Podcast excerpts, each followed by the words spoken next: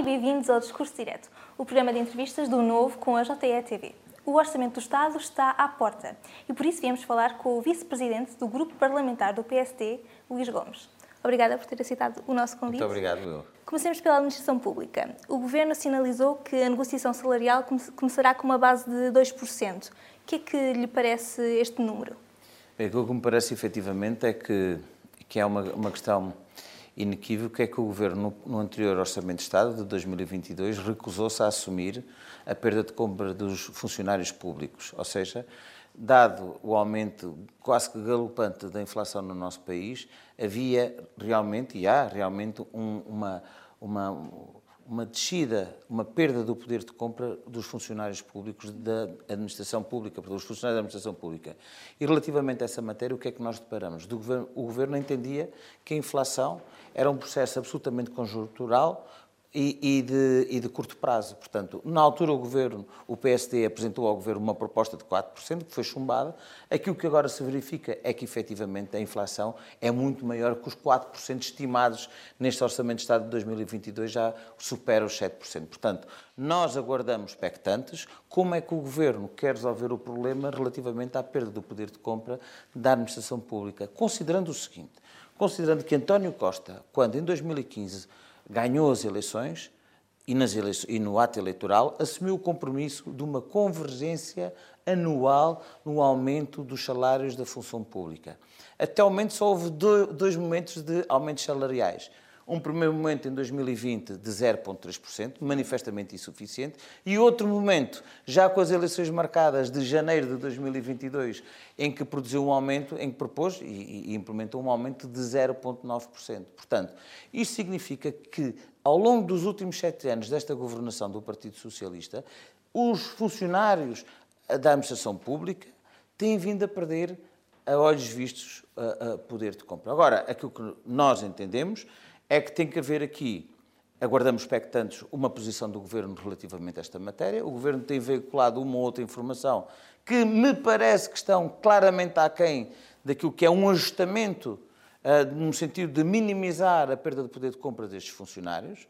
Uh, já veio anunciar que era 2%, uh, depois deu outras informações que pareciam ser contraditórias relativamente a essa matéria, mas vamos estar expectantes para que no dia 10 de outubro, que é a data que o Governo supostamente vai entregar o Orçamento de Estado aqui na Assembleia da República, perceber qual é o cenário macroeconómico que vai traçar, mas fundamentalmente fundamentalmente perceber como é que tenciona resolver este problema, que é um problema de milhares de famílias. Mas o que é certo hoje é o seguinte, é que uh, nós entendemos que não, não, este ajustamento deve ser acompanhado também de uma nova revisão, eventualmente, do CIADAP, o modelo de avaliação da administração pública.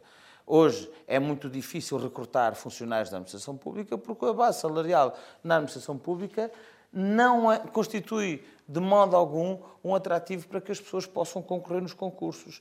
Um, um, um eletricista não ganha já o ordenado mínimo no privado, portanto, não a administração pública e as câmaras municipais, por exemplo, não conseguem contratar pessoas uh, especializadas em determinadas áreas, em áreas técnicas. Uh, os técnicos superiores, um arquiteto não pode vir para a administração pública ganhar o que ganha efetivamente hoje na base salarial da administração pública, porque no privado consegue efetivamente ter outro tipo de rendimentos e o que hoje nos deparamos é com falta de, de, de, meios técnicos na administração pública porque este governo não tem feito a atualização salarial que prometeu em 2015.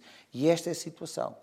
E, e nós sabemos que há um conjunto de mitos quando confrontado em sede parlamentar e em outra sede o Governo com estas questões, com estes factos, que não são questões político-partidárias, são factos concretos, o Governo vem para cima do PSD a dizer como se o PSD fosse aqui o inimigo da, da função pública e da administração pública em particular. E há um conjunto de mitos que foram criados. Por exemplo, o mito de que o Governo uh, que o PSD, nos seus governos, introduziu os despedimentos na função pública. É falso. Foi em 2006, no governo do engenheiro José Sócrates, que foi introduzida uma alteração legislativa em que uh, previu a possibilidade de, efetivamente, a partir dessa data, os funcionários cessarem, serem despedidos. Os funcionários públicos poderem ser despedidos. Segundo, uh, dizendo que foi, enfim, foi o PSD que congelou os salários e, e, e que que reduziu os salários e que congelou as carreiras da administração pública. Não, é importante recordar que foi em 2010, quando a discussão do Orçamento de Estado para 2011, que o Governo, na altura, previu uma redução dos salários da função pública, que podiam ir até aos 10%, e que propôs o congelamento das carreiras na função pública. Assim como também nós hoje temos um nível de precariedade no Estado nunca visto antes. Hoje temos mais de 90 mil funcionários, trabalhadores precários na administração pública falhou claramente. Aliás, nós recebemos a Sra. Ministra Vieira da Silva aqui no final do mês de julho na Assembleia da República e isso ficou claro que falhou. Nós hoje temos quase que 49% de precários a mais na administração pública. Quando este governo, justamente se recordamos, e são questões factuais, comprometeu-se a reduzir o número de trabalhadores precários na função pública. Portanto, aquilo, aquilo que foi a palavra dada pelo Partido Socialista, que é um clichê de resto do Partido Socialista, não foi honrada. Portanto, há aqui uma questão que é clara. Se nós revisitarmos os factos e esta história mais recente, que é quem tem prejudicado objetivamente a função pública, congelando salários, reduzindo salários, congelando as carreiras, eh, não fazendo ajustamentos salariais na função pública, tem sido o Partido Socialista e António Costa em particular, enquanto Primeiro-Ministro. Disse que os 2% ficam aquém. O PSD pretende retomar a proposta dos 4% que apresentou no Orçamento do Estado para 2022? Nós ainda, como eu disse, aquilo que vai ser a proposta do PSD depende efetivamente daquilo que é o cenário macroeconómico traçado e, e a proposta orçamental. Não, nós não podemos ver isto do ponto de vista isolado. Aliás, podemos, de alguma maneira, naturalmente, fazer um ajustamento salarial, por um lado, mas podemos também reduzir alguma carga fiscal pelo outro lado. E, portanto, do ponto de vista global, do ponto de vista. Um, dos elementos todos, nós temos aqui um ajustamento salarial, seja por via de, de, de, de desoneração fiscal, digamos assim, de, quer por via, efetivamente, de um ajustamento salarial, de uma subida salarial.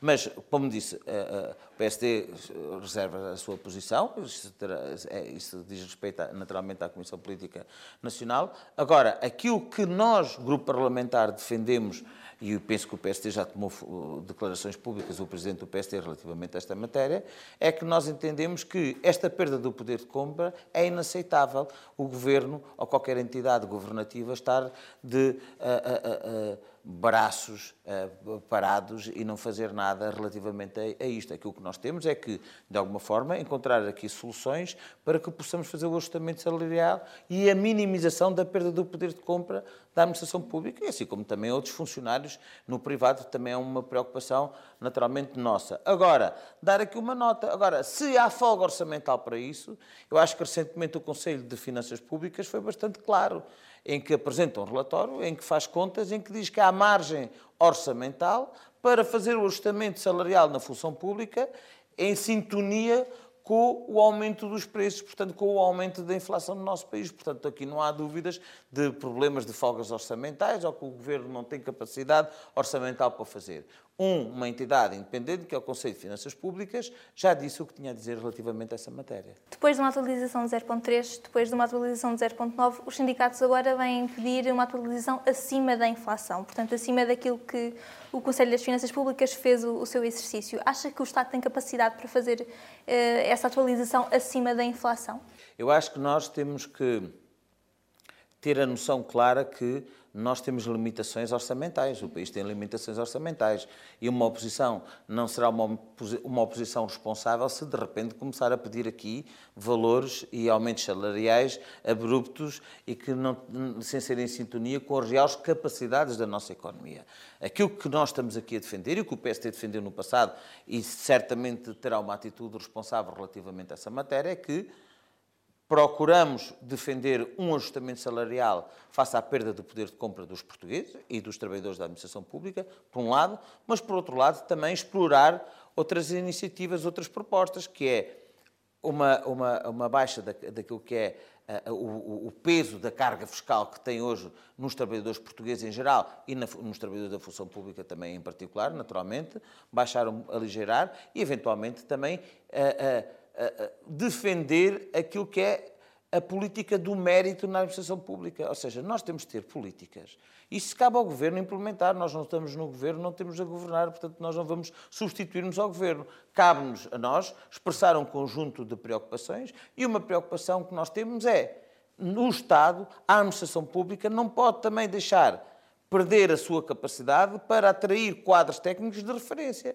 Porque nós entendemos que a administração pública não deve ser um custo de contexto para a nossa economia. E, infelizmente, hoje assistimos à degradação. Ainda hoje tivemos aqui uma conferência relativamente à modernização e à digitalização da administração pública e ficou claro que certamente está a ser feito um trabalho interessante, importante, relativamente à facilitação, digamos, via digital dos diferentes procedimentos da administração pública. Agora, todo esse trabalho que está a fazer é, incom é, é, é incomportável, é, é, é, não faz sentido nós temos ao mesmo tempo repartições das finanças que estão fechadas e que só se consegue fazer atendimento via online quando há disponibilidade, tendo que as empresas esperar e, pessoas individuais esperar dias, às vezes semanas, para atendimentos, quando temos um, os registros notariais também fechados para se tirar um passaporte, para se tirar um cartão de cidadão, para se resolver qualquer outro assunto só com marcação e por vezes é impossível contactar os serviços e fazer a marcação,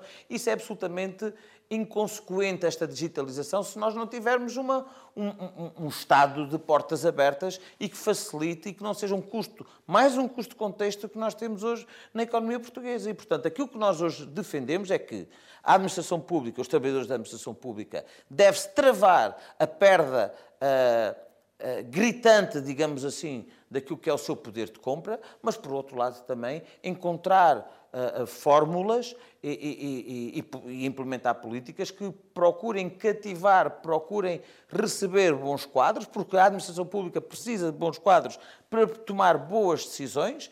E, aqui, sem dúvida, que é com um novo sistema que é preciso revisitar, eventualmente o CIADAP. Sobre essa questão da política de mérito, a questão das cotas é uma das mais polémicas. Acha que realmente é possível acabar com elas, como pedem os sindicatos? Eu acho que é uma matéria que nós temos que refletir muito bem. Aliás, nós aqui no grupo parlamentar do PSD estamos a fazer um conjunto de audições com sindicatos dos vários uh, sectores da função pública e, na altura de vida, vamos nos pronunciar sobre essa matéria. Mas, naturalmente, nós não temos aqui vacas sagradas relativamente às diferentes, às diferentes áreas que nós temos que intervir. Aquilo que nós queremos é, e defendemos, uma administração pública que não possa também ser um, um custo excessivo para a máquina do Estado, mas que possa ser um facilitador de, do, do, do, funcionamento do Estado enquanto um instrumento que deve ser dinamizador do setor económico nacional. Faço-lhe esta pergunta uh, de outra forma, então. Como é que o Estado pode ter uma política de mérito quando as melhores notas uh, estão condicionadas a um certo número de vagas, digamos assim? Por isso mesmo é que eu digo que é preciso revisitar o CIADAP. Uhum. Nós, o CIADAP já tem alguns anos esta parte, se calhar já está muito próximo das duas décadas uh, em que entrou em, em, funcionamento e se calhar há muitos há muitos há muitas vertentes do CIADAP que nós temos que alterar e portanto aquilo que eu posso dizer é que efetivamente as pessoas que demonstraram um bom desempenho, uma boa performance na função pública, qualificadas seja do ponto de vista de técnicos superiores, seja do ponto de vista de quadros técnicos, uh, devem ser premiados e deve haver condições para que possam fazer a progressão das cadeiras, da sua carreira, perdão. Porque senão uh, nós, estamos, nós não estamos há, muitos, há muitos e bons trabalhadores na máquina do Estado e essas pessoas precisam de ser acarinhadas e precisam de se sentir valorizadas trabalhando para todos os portugueses. E, portanto, eu acho que nesta revisitação que se tem que fazer do CIADAP, sem dúvida nenhuma, é uma da, essa matéria é uma matéria que nós temos que voltar a analisá-la e voltar a abordar. E é por isso mesmo que o PS, o Grupo Parlamentar do PST, está a falar com os sindicatos, vai falar com os sindicatos todos para podermos ouvir aquilo que são todos os pontos de vista e podermos fazer a melhor avaliação e prepararmos uma proposta nesse sentido. Sobre essa questão do CIADAP, hum, a negociação teve duas ou três reuniões e depois não avançou mais, ficou mesmo por ali. O Governo diz que quer reabri-la, mas ainda não o fez. Está de alguma forma a desvalorizar as carreiras dos funcionários públicos? Não, o, Governo? O Governo. Bem, eu acho que aquilo que o Governo tem feito é desconsiderar os trabalhos, os funcionários públicos. Desconsiderar. E porquê é que é desconsiderar? Porque, assim como os funcionários têm que ser avaliados, o Governo também tem que ser avaliado. E o avaliado em função dos objetivos que estabelece. E há uma questão que é, que é clara, que é este governo deste país, pese embora o governo dizer que pôs Portugal a crescer acima da média da Europa, Europa Bem, os funcionários públicos perderam ao longo destes sete anos, se calhar a, a, ficaram abaixo, foram os funcionários públicos no quadro da União Europeia que mais perderam poder de compra.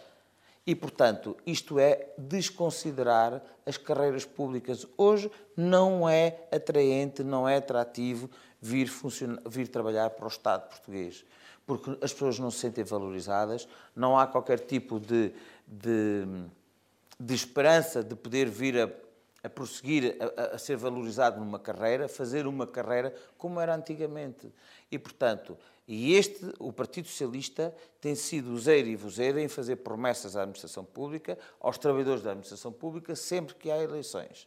Aliás, como se viu, que em 2015 dizia que todos os anos vamos fazer um, um aumento uh, no, no, valor, nos salários da, da função pública. Só o fez em sete anos duas vezes, uns míseros 0,3%, e uns míseros 0,9% já com as eleições marcadas. Isto é, eh, eleitoralismo puro à custa daquilo que são as dificuldades das pessoas. Por isso é que eu disse que este governo não só não tem valorizado, mas como tem desconsiderado a função pública.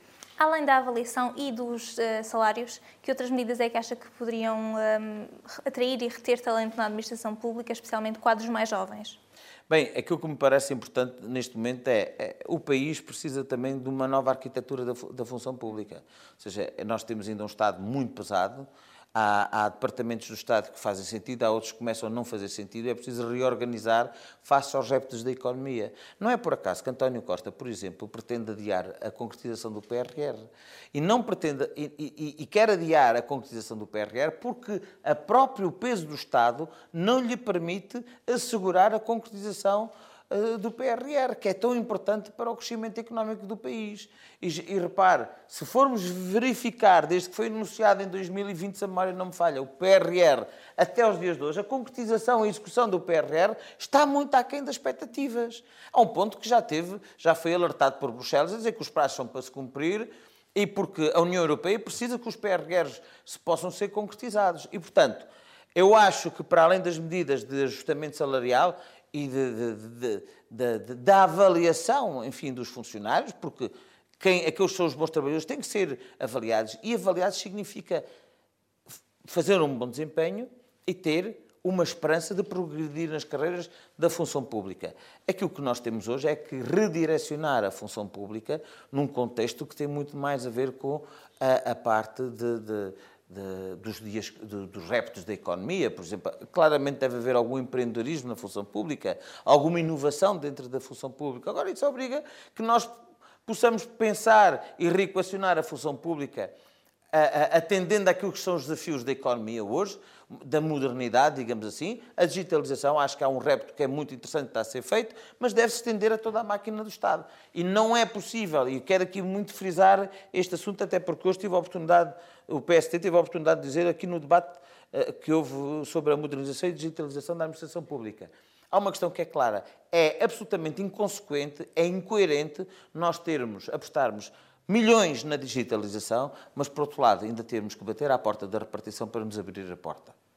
Isso é que é absolutamente inconsequente, isso é que não faz nenhum sentido e, e, é, e, é, investimento deitado abaixo. Assim como é, é inconsequente termos repartições, como saíram há pouco nas notícias, com, com, com, com formigas, com, enfim, sem condições, em que chove lá dentro, os tribunais em circunstâncias muito miseráveis. E, portanto, nós temos que fazer uma avaliação global e não é pôr só naquilo que são as grandes parangonas dos jornais e dos telejornais aquilo que são os milhões que se joga para cima para criar notícia, para, para fazer o fogacho noticioso e depois há muitos trabalhadores da administração pública que querem trabalhar e não têm condições para o fazer. Certo. Uma nova arquitetura, disse. Um, isso significa que uh, o Estado tem trabalhadores a mais ou a menos? Não, eu acho que o que nós sabemos é que o Estado tem um mau planeamento dos seus recursos humanos. Há manifestamente setores do Estado que têm trabalhadores a mais, há outros setores do Estado que têm trabalhadores a menos. Okay? Se nós vamos, por, exemplo, a uma, a uma CCDR, a uma área do planeamento, que é uma área que eu, que me relaciono até do ponto de vista profissional bastante, percebemos que tem técnicos a menos. E porquê? Tem técnicos a menos porque nenhum arquiteto, nenhum engenheiro já hoje quer ir para a, administração, para a função pública trabalhar. Não é minimamente atrativo. Não há nenhuma esperança de carreira. Não, é, é, é, é, é para regredir.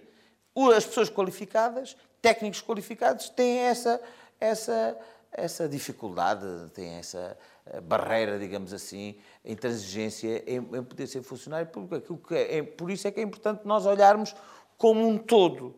Uh, se nós falamos, vamos ver na área da saúde, então, na área da saúde, nós, aquilo que são as carreiras dos enfermeiros, foi prometida a uniformização das carreiras dos enfermeiros. Nós temos várias carreiras dentro da, do setor da enfermagem, por exemplo. Nós sabemos, por exemplo, nos hospitais portugueses, vamos ao Hospital de Faro, sabemos a falta de médicos que há, a, a, a falta de, de, de, enfermeiros que há, que claramente estão subdimensionadas, as equipas estão subdimensionadas face às necessidades que o povo português precisa no acesso à saúde. Quer melhor exemplo da saúde?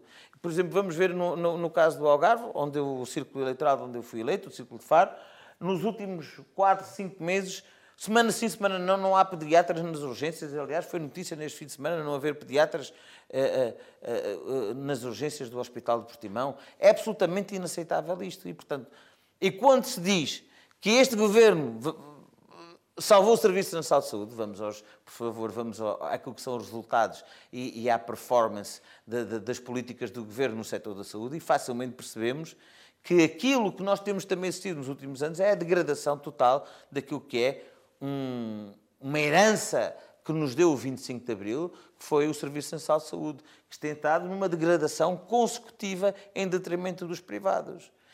Não é?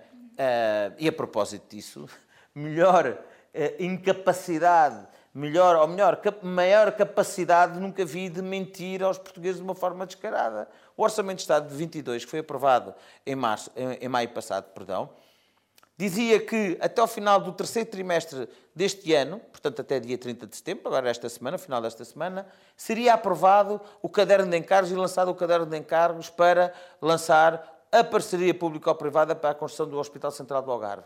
Zero.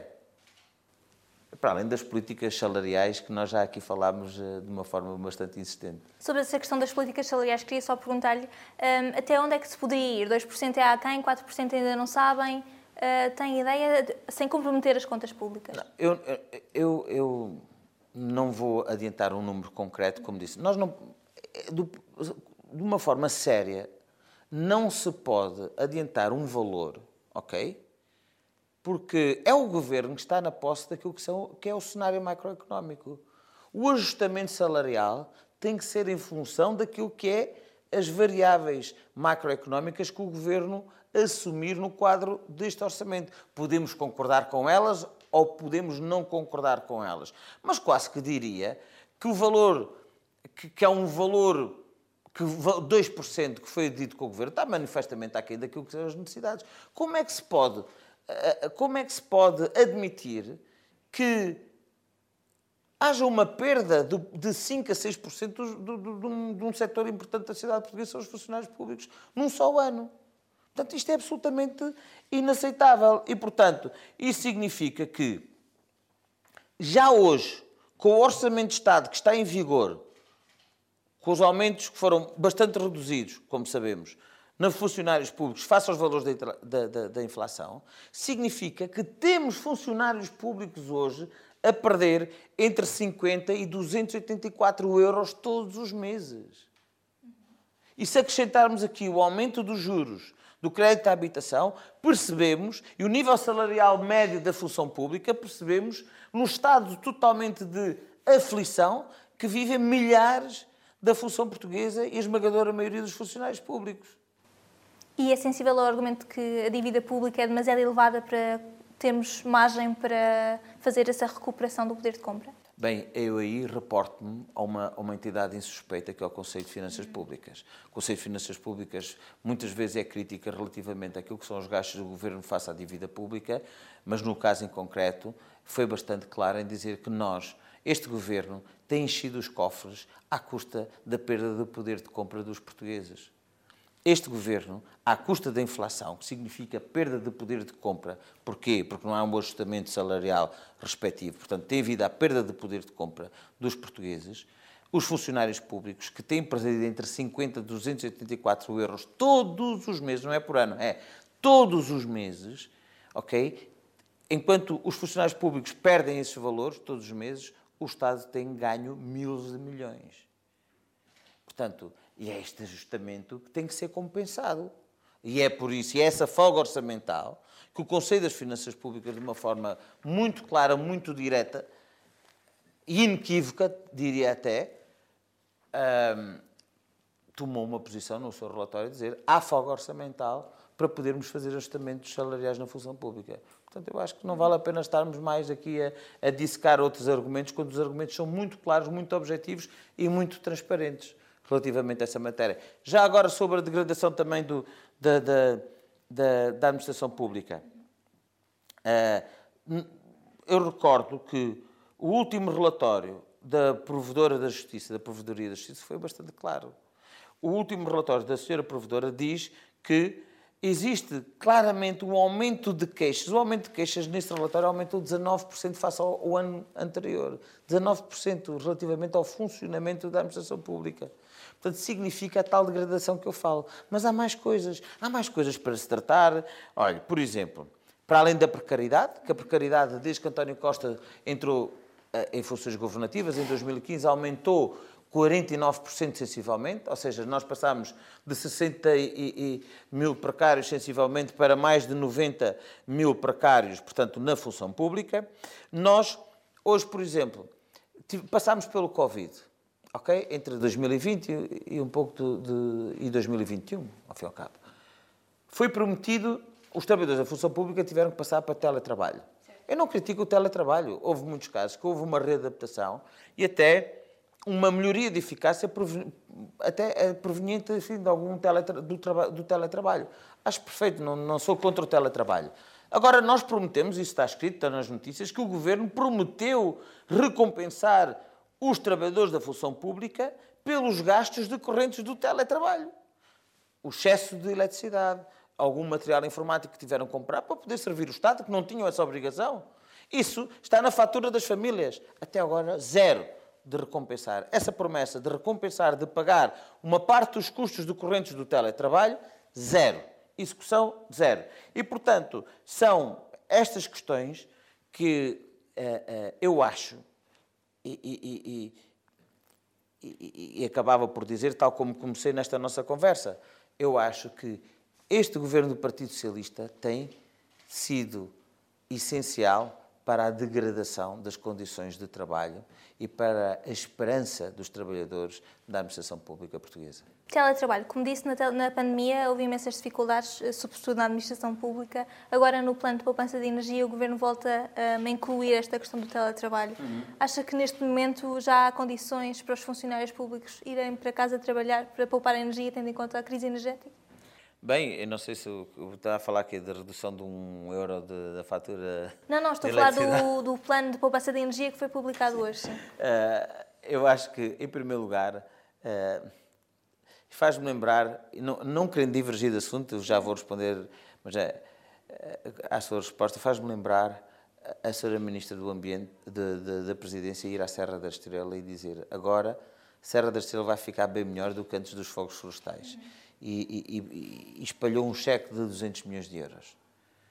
Mas se recordarmos, o mesmo governo, em 2017, quando foi os incêndios do Caramulo e a tempestade Fabienne em 2019, foi aos conselhos do Caramulo, entre os quais Vozela, Tondela, e prometeu também um cheque. Sabe o que está a acontecer agora?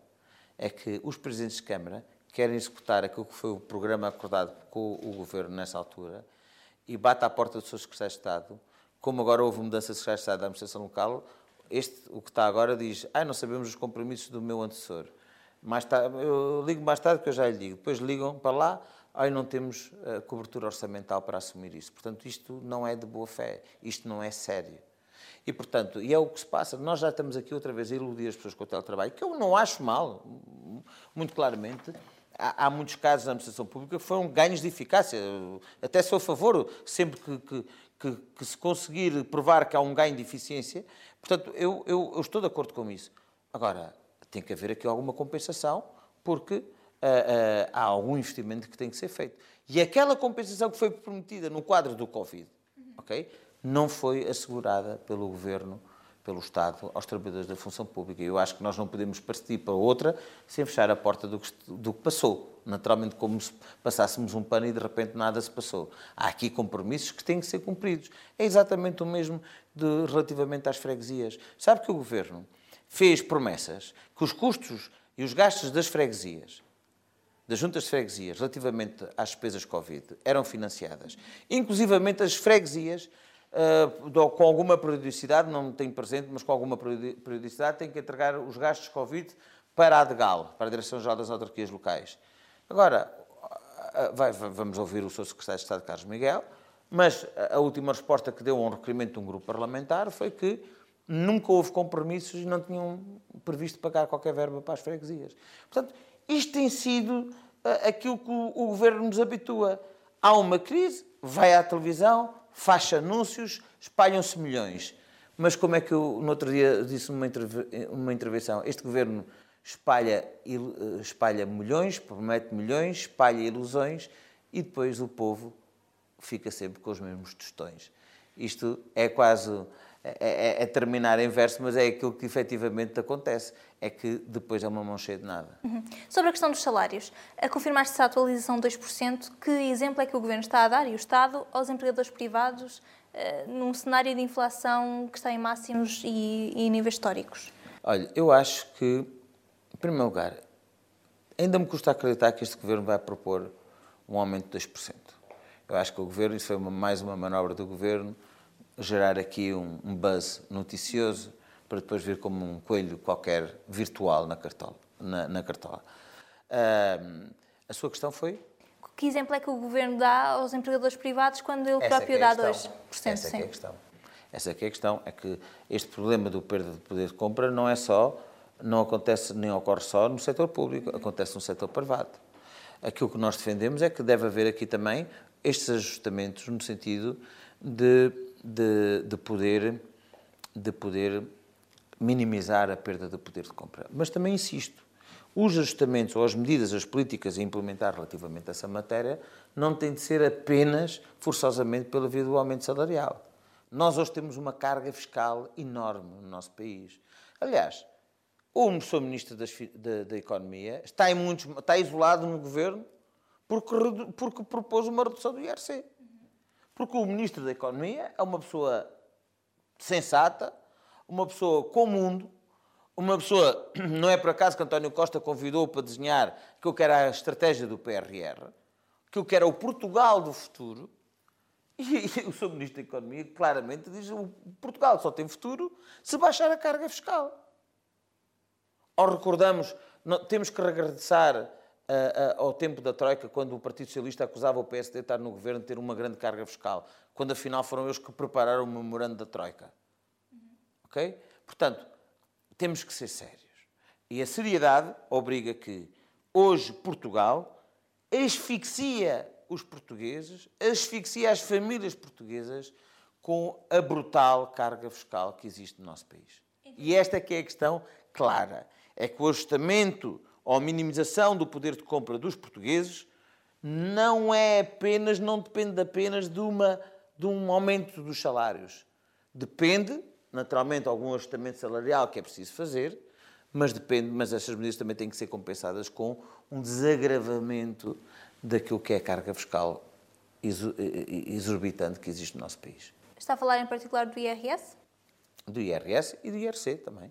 Em relação ao IRC, portanto, entendo que seria a favor da tal descida transversal de que falou o Ministro da Economia. Que, qualquer pessoa que, que, que tenha a noção e que conheça o país e que percorra o país e que conheça os setores de atividade económicas do país, entende perfeitamente que é inadmissível este governo estar a encher os cofres do Estado, a ir retirar mil milhões de euros aos pensionistas portugueses, ok? e depois manter o mesmo nível fiscal para gastar onde quer lhe apetece. É às vezes sem nenhum tipo de critério. Portanto, as regras são claras, as linhas orientadoras também são claras. O país precisa de respirar de uma enorme carga fiscal que tem a seus ombros. E eu acho que esse é um desafio para todos nós. e, pelo, e, e em particular também para o Ministro da Economia. Em alternativa, as grandes opções que já foram enviadas ao SES uh, e aos parceiros sociais dizem que o Governo quer ajustar a estrutura do IRC para valorizar as boas práticas salariais. Acha que é uma medida demasiado cirúrgica para o momento atual? Acho que é uma medida que nós temos que ver efetivamente o que é que o, ministro, o, que é que o Governo pretende. Uh, ninguém bom, em seu bom juízo pode estar a tecer comentários sobre virtuais promessas do Governo. Uh, porque às vezes, como sabemos, por debaixo de uma pedra, diz na minha terra sai sempre um lagarto, não é? Ah, o, o, o, plano das famílias também era muito interessante e afinal fecha as contas e aquilo que efetivamente vai acontecer é que o governo vai penalizar em mil milhões os pensionistas portugueses, ok? E, e, portanto, é preciso verificar as propostas, mas a partir do dia 10 estaremos cá todos para falar sobre o Orçamento de Estado e para cada uma das forças políticas e os grupos parlamentares proporem aquilo que bem entendem relativamente a essa questão. Uhum. Sobre as pensões, acha que é um momento para rever a, a fórmula de cálculo da atualização regular? A gente não pode ganhar o jogo na Secretaria. Hoje há claramente um nível de pensões, há uma forma que, que, que, que estipula o nível das pensões e não é quando essa forma não nos convém que nós vamos lá, então, a dar com uma, dar como uma coisa com uma mão e tiramos 10 da outra, que é aquilo que aconteceu, não é? O governo deu com uma, assinou com, com 50% e de repente vai lá e tira um milhão, mil, uh, mil milhões, perdão. E, portanto, uh, isso é que não é sério, não é? Uh, essas eram as regras do jogo e a lei é para cumprir e, portanto, o governo devia dar o sinal de cumprir a lei. É, é interessante verificar. Estamos aqui hoje a falar da administração pública, agora estamos a falar das pensões. É curioso verificar que este era o governo que acusava o PSD de ter degradado totalmente a função pública e de ter prejudicado os salários públicos, de, de, de, dos funcionários públicos. Já falámos sobre essa matéria. Os funcionários públicos têm vindo a perder poder de compra desde 2015, a olhos vistos. Este era o governo que dizia que defendia os pensionistas, e que afinal agora faz, faz aqui um, um truque de magia, acena com 50% para depois tirar mil milhões para o futuro. Esta é que é a realidade.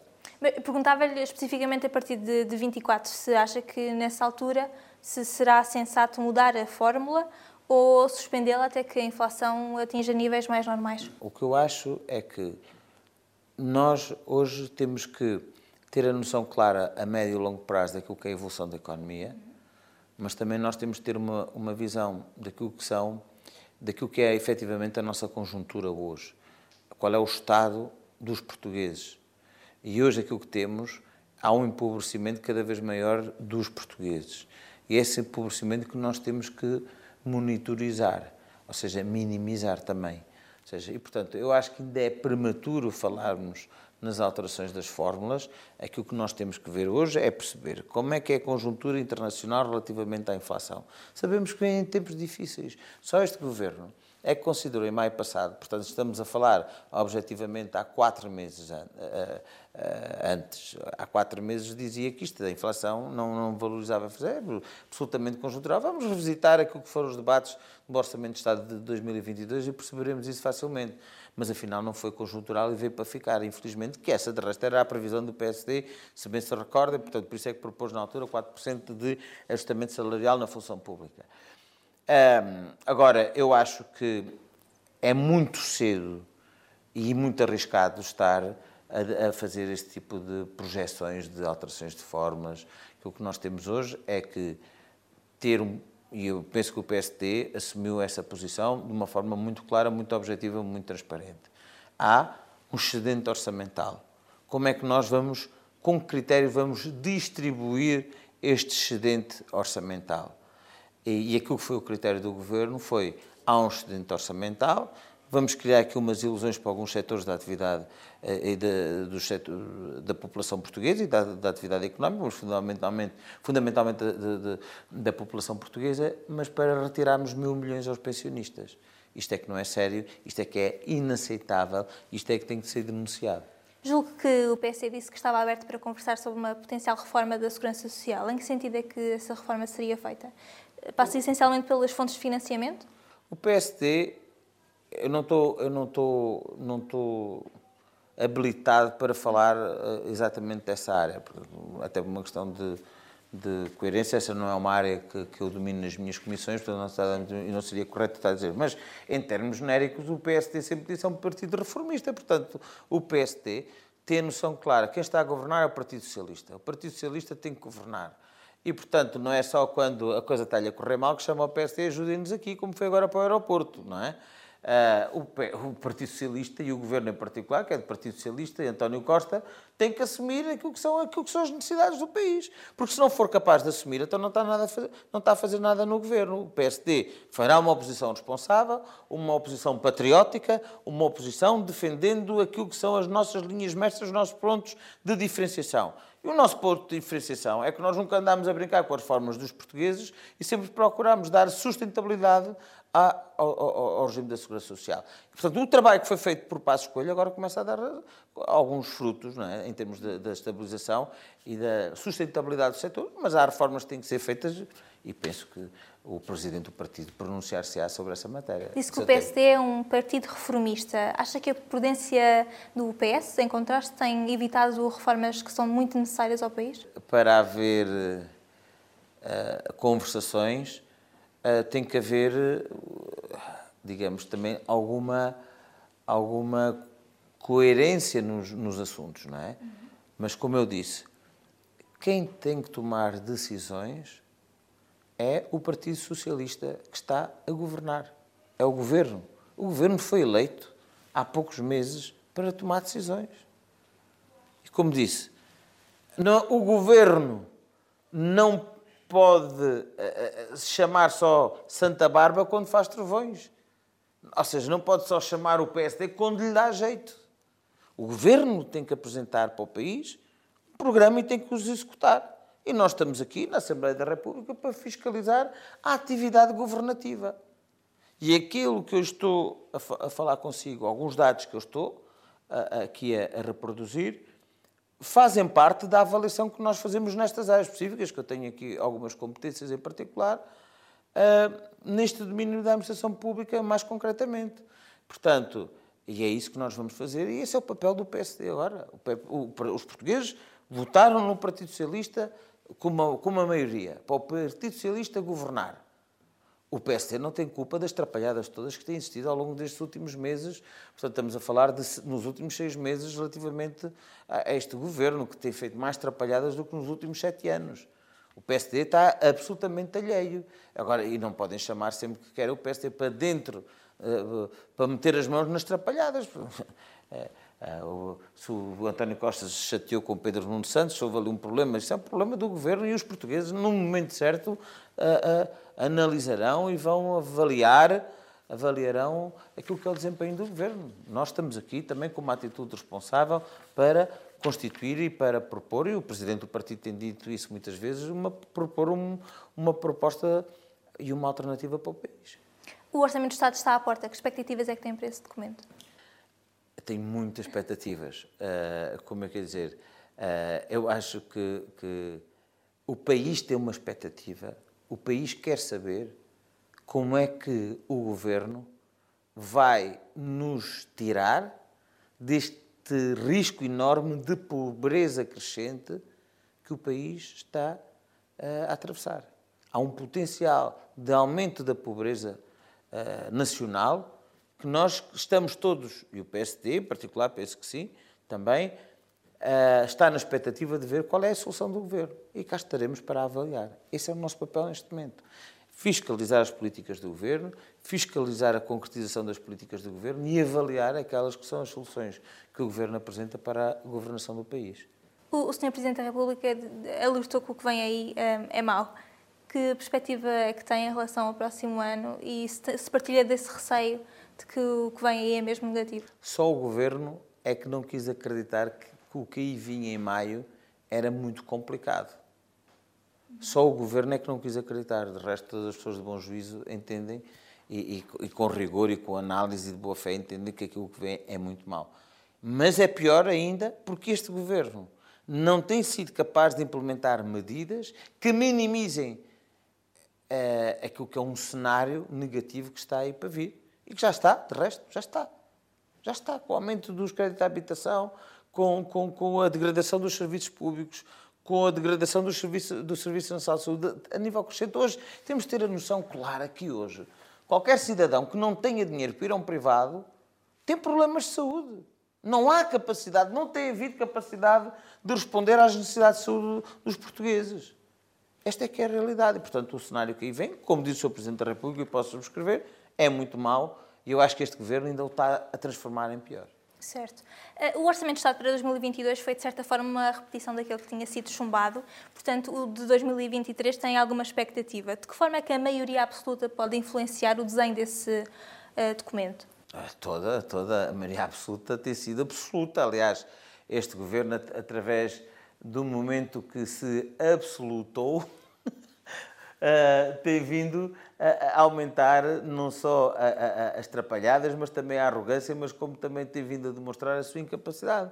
Mas a verdade também é que hoje uh, uh, alguns partidos que faziam parte da geringonça criticam este governo, mas eu não sei porquê. Então, nos últimos sete anos, o PCP teve, metido no, teve indiretamente uma influência no governo, o Bloco de Esquerda teve uma influência indireta, não, direta no governo, na governação, ambos. Então, eles defendiam aquilo que eram os ajustamentos salariais na função pública. Como é que viabilizaram governo, eh, orçamentos de, do governo até 2022 sem uma política de ajustamento salarial na função pública? Como é que aprovaram orçamentos esses partidos, por exemplo, que eram contra as escudos, as escudos sobretudo das autostradas do interior, viabilizaram esses orçamentos pese embora o, o, o, governo não ter cumprido a sua promessa, que é retirar as portagens do, do interior do país, nas autostradas do interior. Como é que este, estes partidos têm de alguma forma viabilizado o governo quando não houve um ajustamento nas pensões, como o governo disse que ia fazer e agora retirou mil milhões de euros? Isto é tudo. Há aqui um jogo um pouco hipócrita e, portanto, o PSD, penso eu, tem, tem tido posições muito coerentes e, e, agora o novo presidente do PST tem sido muito firme, muito claro uh, naquilo que é a defesa de um programa para o país. E, sobretudo, Luís Montenegro tem tido a humildade de dizer que nós não sabemos de tudo, mas para sabermos melhor temos de estar junto das pessoas. E estas iniciativas que o, o Presidente do Partido, Luís Montenegro, o Dr. Luís Montenegro, tem feito, de estar próximo das pessoas, visitando todos os distritos uma vez por mês, eu acho que é uma nova forma de fazer política, é uma forma que nos vai dar ao PST os inputs necessários para poder produzir um programa, um programa que vai de acordo às necessidades das pessoas. É que isso é que é o grande problema da política hoje. A política hoje tem alguns problemas. Problemas, desde logo, da forma de estar na política. É que aqui não há nenhuma varinha mágica em que um político, um presidente do partido que ganhe as eleições possa de repente ter um programa fantástico para o país. Isso é demagogia.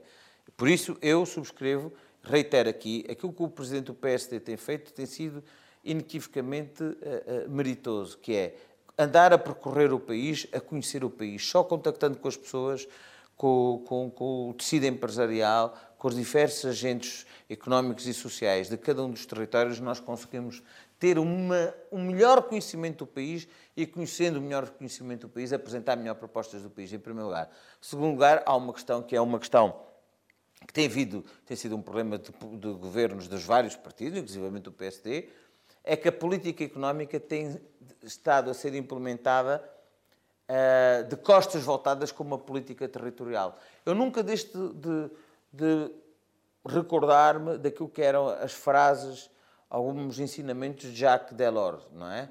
E o Jacques Delors dizia: não pode haver política macroeconómica sem haver política microeconómica de base territorial. O que é que isto quer dizer? É que nós não podemos ter um programa de política económica sem ter um território para acolher os investimentos previstos na política económica. Se não acontece como agora, e a prova disso é isto do, do Primeiro-Ministro querer adiar o PRR.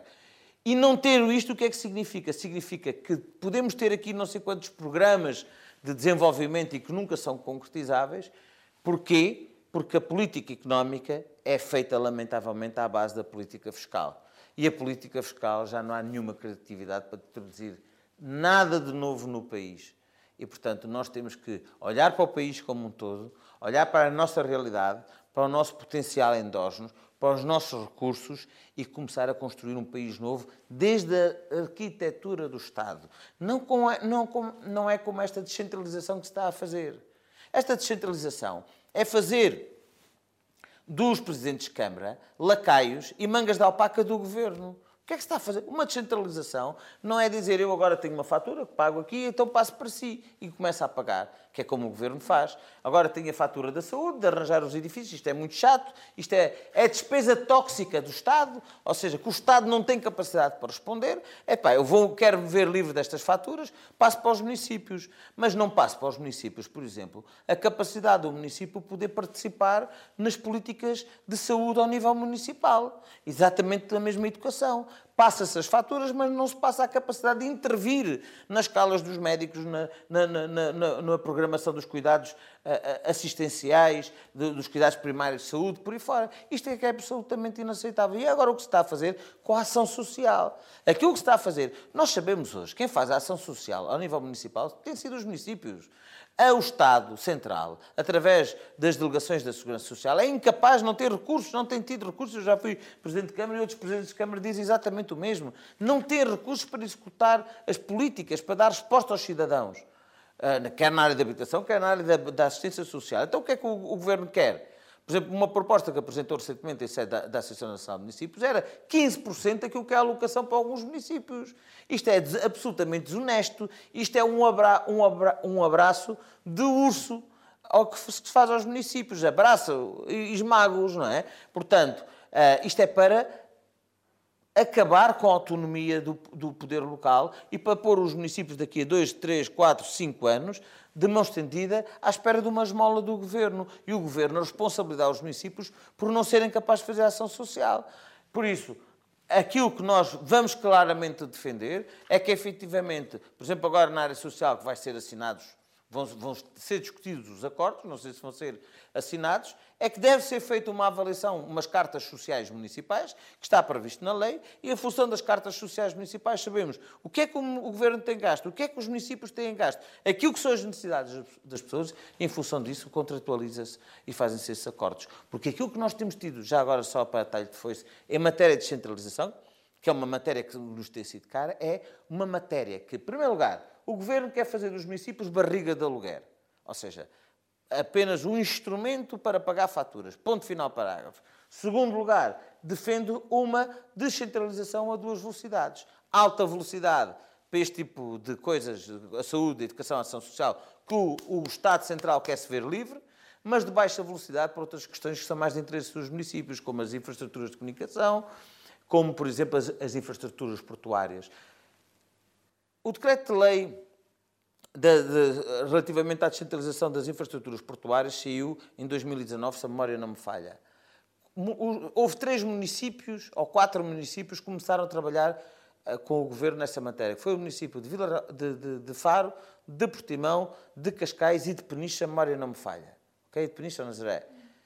O de Faro demorou dois anos a assinar, o, a, ser, a ver homologado o acordo de descentralização. Dois anos. Como é que se pode falar em descentralização com, com, com, seriedade quando o governo é incapaz? É tal máquina do Estado que o governo, deste governo, tem engordado sem nenhuma capacidade de resposta.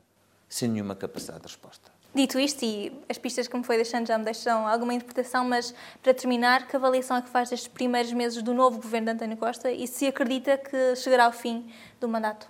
É, é, eu não, não vou fazer essas previsões, mas toda a gente sabe que o governo tem que inverter claramente a sua, o seu caminho, porque isto tem sido atrapalhadas atrás de atrapalhadas. Eu acho que neste momento os portugueses precisam de ter um governo sólido, um governo que, que, que ao contrário daquilo que acontece hoje, um dia diz uma coisa, outro dia diz outra coisa, que possa ser firme nas políticas e que, acima de tudo, seja um instrumento de modernização do país. E é isso que os portugueses precisam. E este governo, nestes seis anos, já fez mais trapalhadas, já fez mais asneiras que nos sete anos passados. Muito bem, muito obrigada Obrigado, por esta conversa. Obrigado. E obrigada por nos ter acompanhado. O Discurso Direto volta na próxima semana com um novo convidado. Até à próxima.